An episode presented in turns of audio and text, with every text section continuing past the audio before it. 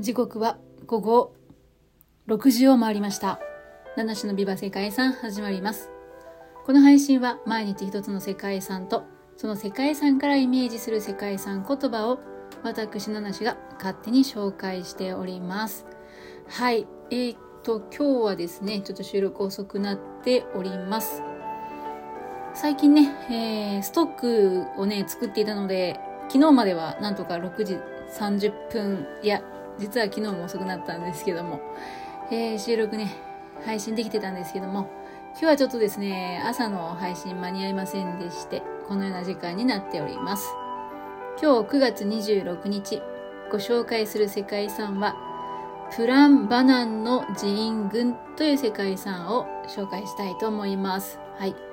プランバナン。まあ、特にね、今日何の日というわけではないんですけれども、インドネシアのジャワ島中部に位置しております。ここは仏教とヒンドゥー教の様式が融合した寺院群が点在する、そんな場所なんだそうです。寺院群は9世紀から 10, 10世紀に建てられたもので、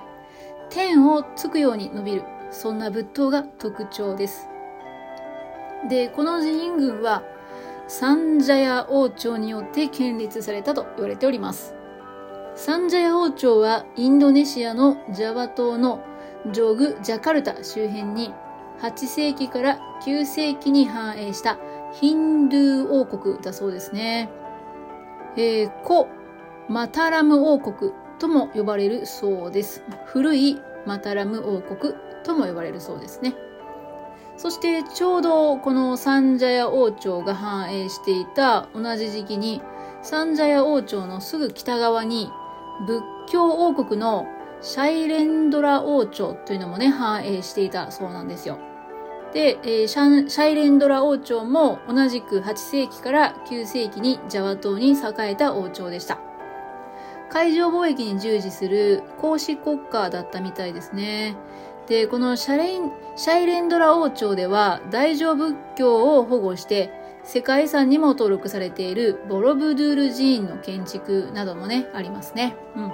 はい。そしてですね、このプランバナンの寺院群、先ほど、えー、サンジャヤ王朝によって建てられたっていうふうに言ったんですけども、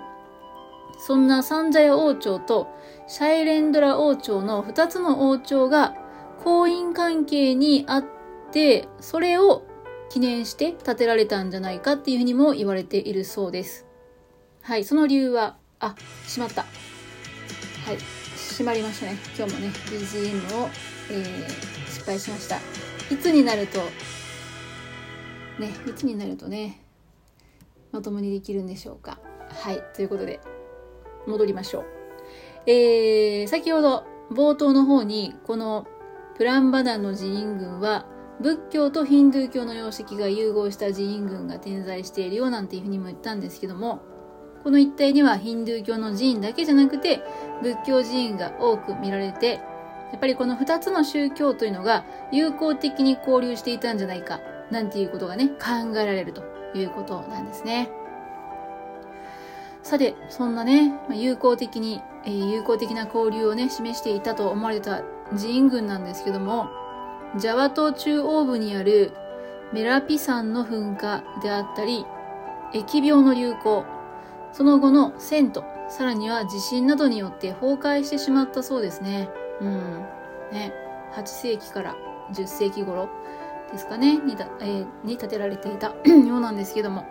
で、その後18世紀に入ってイギリス人のラッフルズによって発見された。その後は度重なる修復作業を経て、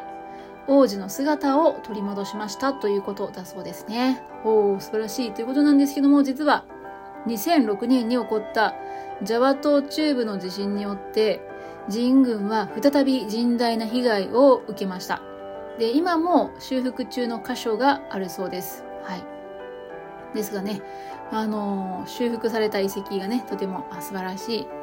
で遺跡が修復された後はヒンドゥー教の礼拝とか儀式の中心地として再興したなんていうふうに書かれております。さてもう少し詳しく見ていこうと思いますインドネシアのジャワ島にある世界遺産プランバナンジン群は水田や村などに囲まれたのどかな平原の中に建てられています寺院宮の中で中心的構造物でもあるプランバナン寺院は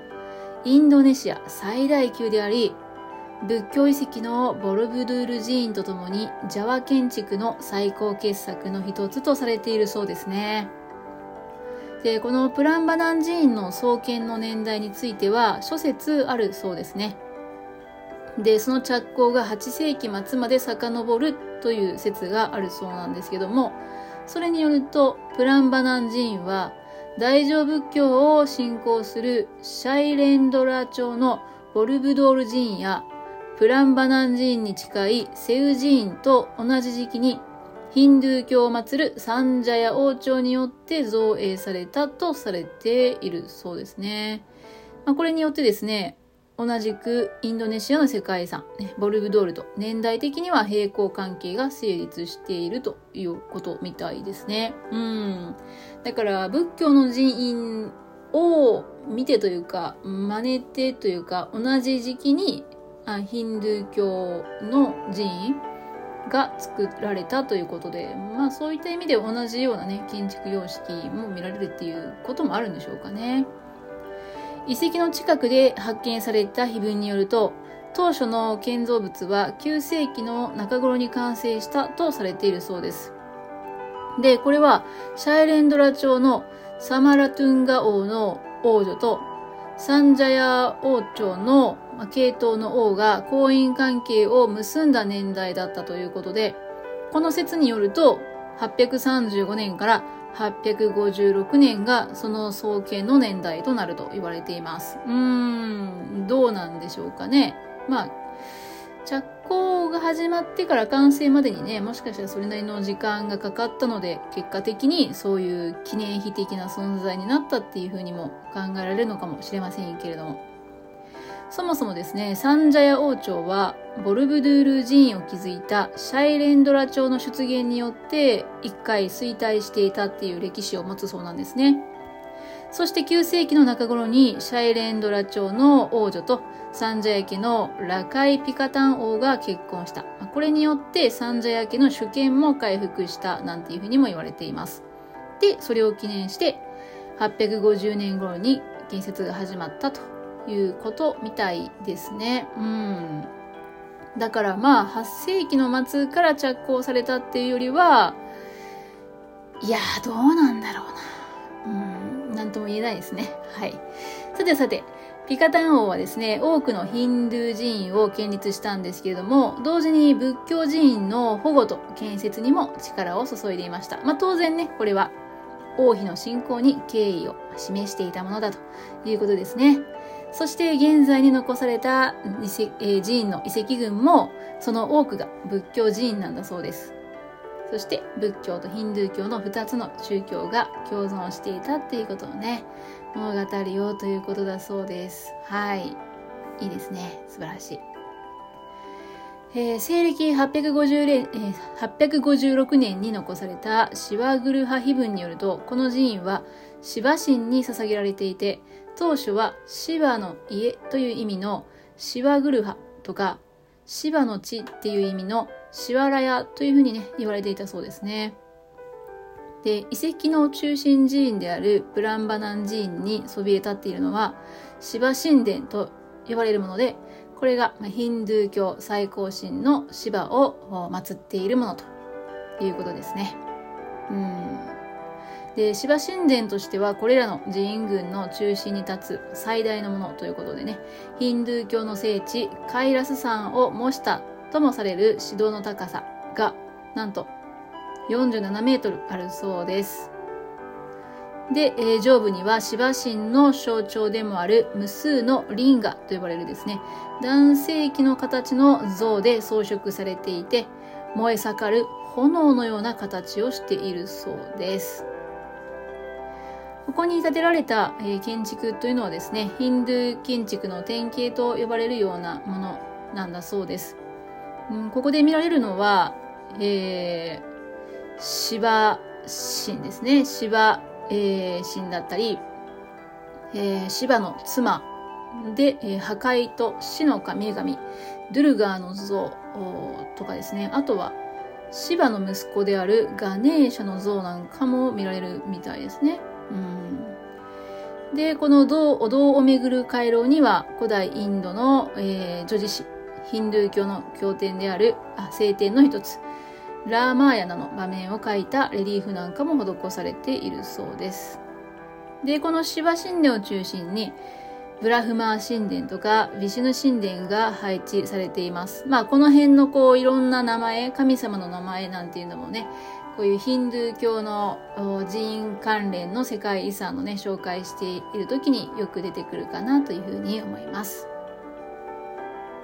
さて、まあそんなね、えー、遺跡があるんですけども、世界遺産に登録されているのは、プランバナン寺院の他にも周辺にある仏教寺院のプラオサン寺院やセウ寺院、ヒンドゥー教寺院のカラサン寺院、サンビサリ寺院などがあるそうです。えー、仏教寺院であるプラオサン寺院は、プランバナン寺院と同時期の9世紀の中頃に建造されたとされる仏教寺院です。で、これがサンジャヤ朝のピカタン王が仏教国、シャイレンドラ朝から嫁いだ妃のために建設したものだというふうに言われております。ちなみに、残されたヒンドゥー教寺院、ねえー、カラサン寺院がですね、古代ジャワの数少ない記録の一つであるカラサン碑文が出土したことでも知られる寺院などだそうです。はい。ということでね、えー、本当に素晴らしい遺跡が多いなということなんですけれども、1920年代に起こった村ピ山の噴火、そしてね、疫病の蔓延、えでこれによってですね、三茶屋王朝の中心というのが東の方へ移動されたんですね。で、放置された寺院はその後の大きな地震などによって完全に倒壊したと。ね、そして、えー、その後ですね、えー、っと、18世紀以降ですね、ボルブドゥールと同じくですね、えー、ボルブドールを発見したと同じなんですかね、ラッフルズさん。ね、ラッフルズの調査隊によってその存在が知られるようになったということで、本格的な修復作業が始まったのが1930年代になってからだそうです。えー、周辺は遺跡公園として整備されまして、今もね、その遺跡っていうのはもちろん調査されて、そしてえ、地震なんかの被害もありましたので、修復作業が続いているということだそうです。ちなみにですね、このプランバナンでは毎年春になると、新月の夜にヒンドゥー教にとって大切な儀式が行われるそうなんですけども、これは旅行者にも公開されているものだそうです。うん。えー、いいですねあ。やっぱりね、そのかつて争っていた2つの王朝がね、えー、結びついたことによって、ヒンドゥー教と仏教というね、別々の宗教が融合した場所っていう、すごくね、まあなんだろう。宗教ってどうですかね歴史の中でどうしてもこう対立っていうイメージを持ってしまうんですけどもね。ここではね、それが融合していたっていうことで、やっぱりそれぞれをね、受け入れ合うって、やっぱりいいなと思います。日本もね、もともとその、なんていうんですか、神様を信仰する、ね、自然崇拝とか、まあ、それが大陸から来たね、仏教をね、受け入れて、神仏集合なんていうまあ、宗教文化になってますけどもね、うん、そういうのってすごい平和的なもので、良いものはね、認め合うっていうのはやっぱりいいなって思う思いますよね。うん、まあ世界遺産、今日はね、インドネシア共和国にありますプランバナンの寺院群をね、まあ、久しぶりにこう見てるとね、そんな気持ちになりました。ということで、本日の世界遺産言葉は、有効ですね。はい、有効です。友が好きって言うんでしょうかね。うん。いや、いいんじゃないですか。人類皆兄弟じゃないですけどもね。それぞれを認め合うっていうのは、違うものを認め合うっていうのは素晴らしいことだと思います。はい。ということで本日も最後までお聴きいただきましてありがとうございます。はい、配信が遅くなりまして申し訳ありません。ナナシでした。